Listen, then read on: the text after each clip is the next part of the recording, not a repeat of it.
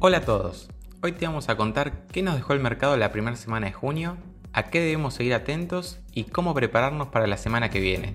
Noticias de Mercado, el podcast de Invertir Online. Empecemos con las noticias macroeconómicas de Estados Unidos.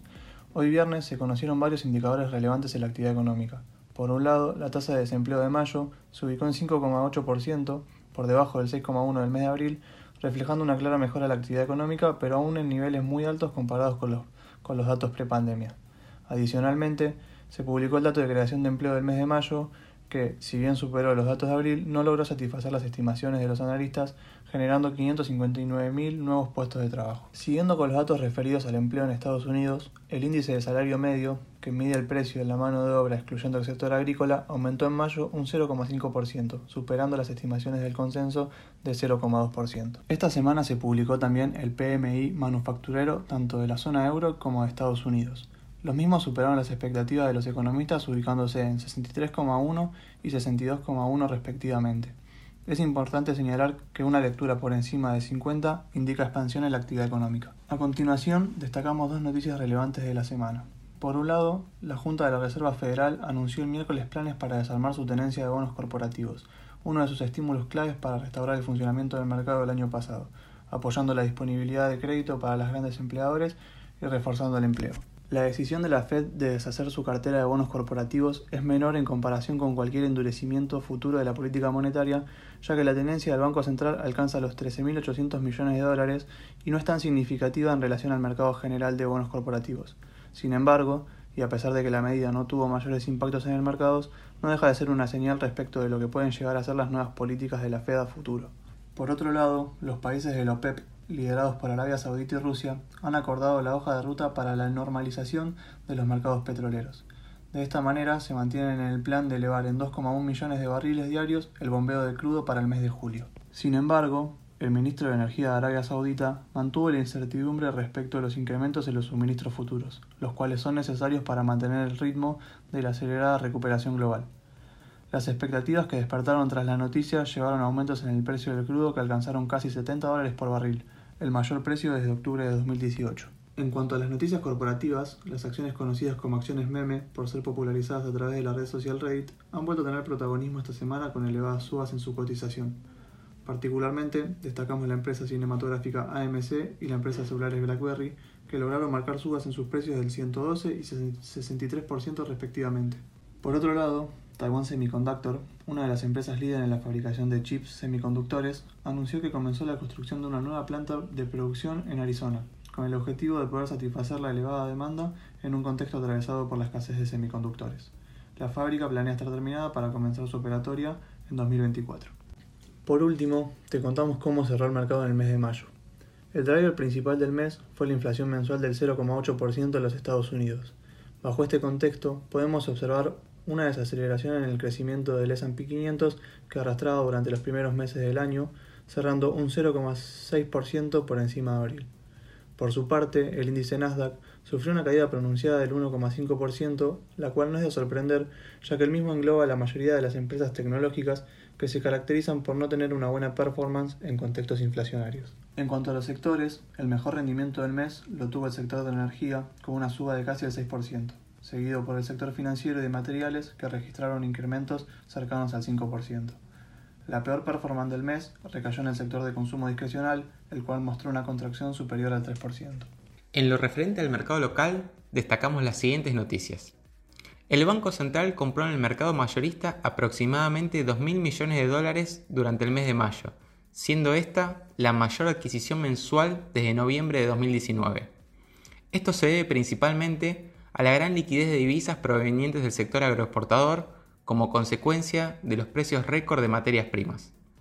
De esta manera, la autoridad monetaria acumuló seis meses consecutivos con saldos positivos en su intervención cambiaria, registrando compras netas por unos 5 mil millones de dólares en lo que va del año. Por otro lado, la recaudación del Estado Nacional durante el mes de mayo alcanzó los 860 mil millones de pesos, esto representó un crecimiento del 72% en comparación con mayo del año pasado y un 5,5% respecto a abril de este año. Esta mayor recaudación se encuentra explicada principalmente por incrementos registrados tanto en el IVA como en impuestos a las ganancias, los cuales registraron incrementos del 83 y del 51% respectivamente. Por último, en lo que respecta a noticias del ámbito local, la Asociación de Fábricas de Automotores informó que la producción nacional de autos se recuperó en el mes de mayo, registrando un alza del 19% respecto a abril de este mismo año. Antes de pasar a renta fija, debemos mencionar la gran performance registrada por el mercado accionario local. Registró un aumento durante el mes de mayo superior al 20%. Esto se dio, sobre todo, durante la segunda mitad de mayo, en consonancia con una reducción del riesgo país, el cual pasó de una cifra superior a los 1.600 puntos hasta encontrar valores cercanos a los 1.500 puntos. La mayor suba del Merval se encuentra explicada principalmente por los rendimientos que experimentaron acciones del sector financiero, como lo son BBVA, Banco Galicia o Banco Macro, los cuales presentaron incrementos de entre un 25 y 40%. También se destacaron otras acciones como las de Telecom y Sociedad Comercial del Plata. El rally experimentado por el Merval durante las últimas semanas se puede explicar por distintos factores. Sin embargo, uno de los principales es la posible reclasificación de Argentina el martes próximo, cuando pueda pasar de ser considerada mercado emergente a mercado de frontera. Esto impactaría positivamente debido a la, a la mayor preponderancia que registraría Argentina dentro del índice mencionado. Por último, así como mencionamos aquellas acciones que tuvieron una buena performance, también debemos mencionar aquellas que no tuvieron un rendimiento tan positivo, dentro de las cuales se encuentran acciones de compañías como Transener, Transportadora de Gas del Sur y Transportadora de Gas del Norte, las cuales son compañías del sector energético que coinciden con la mala presentación de resultados informadas en el último trimestre. Todas estas empresas presentaron un resultado negativo y a su vez un decrecimiento en términos interanuales, los cuales explican la baja performance registrada pese a la gran suba presentada por el Merval.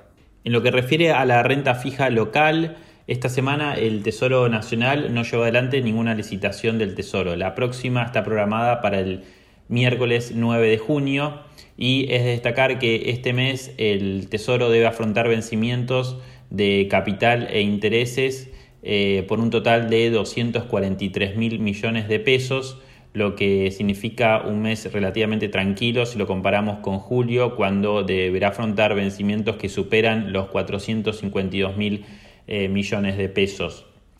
En lo que hace a las eh, variaciones semanales de los bonos, aquellos en dólares en especie D eh, vieron incrementados sus precios en promedio en, un 0,8%, destacándose el GD29D, el global 2029, eh, el, bono más corto que, hay en, lo que es respecto a vencimientos, subió un 4,3%, mientras que los bonos en pesos SER tuvieron una nueva suba generalizada donde se destacaron aquellos del tramo largo de la curva de rendimientos como el DIC-P, el PARP y el QAP.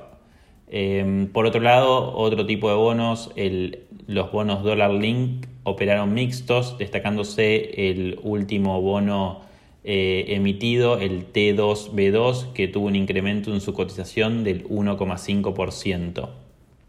Como correlato de la suba de los bonos en dólares, eh, el riesgo país eh, cayó en manera significativa. Eh, en mayo alcanzó un máximo de 1.615 puntos básicos y actualmente se encuentra en los 1.510 puntos básicos.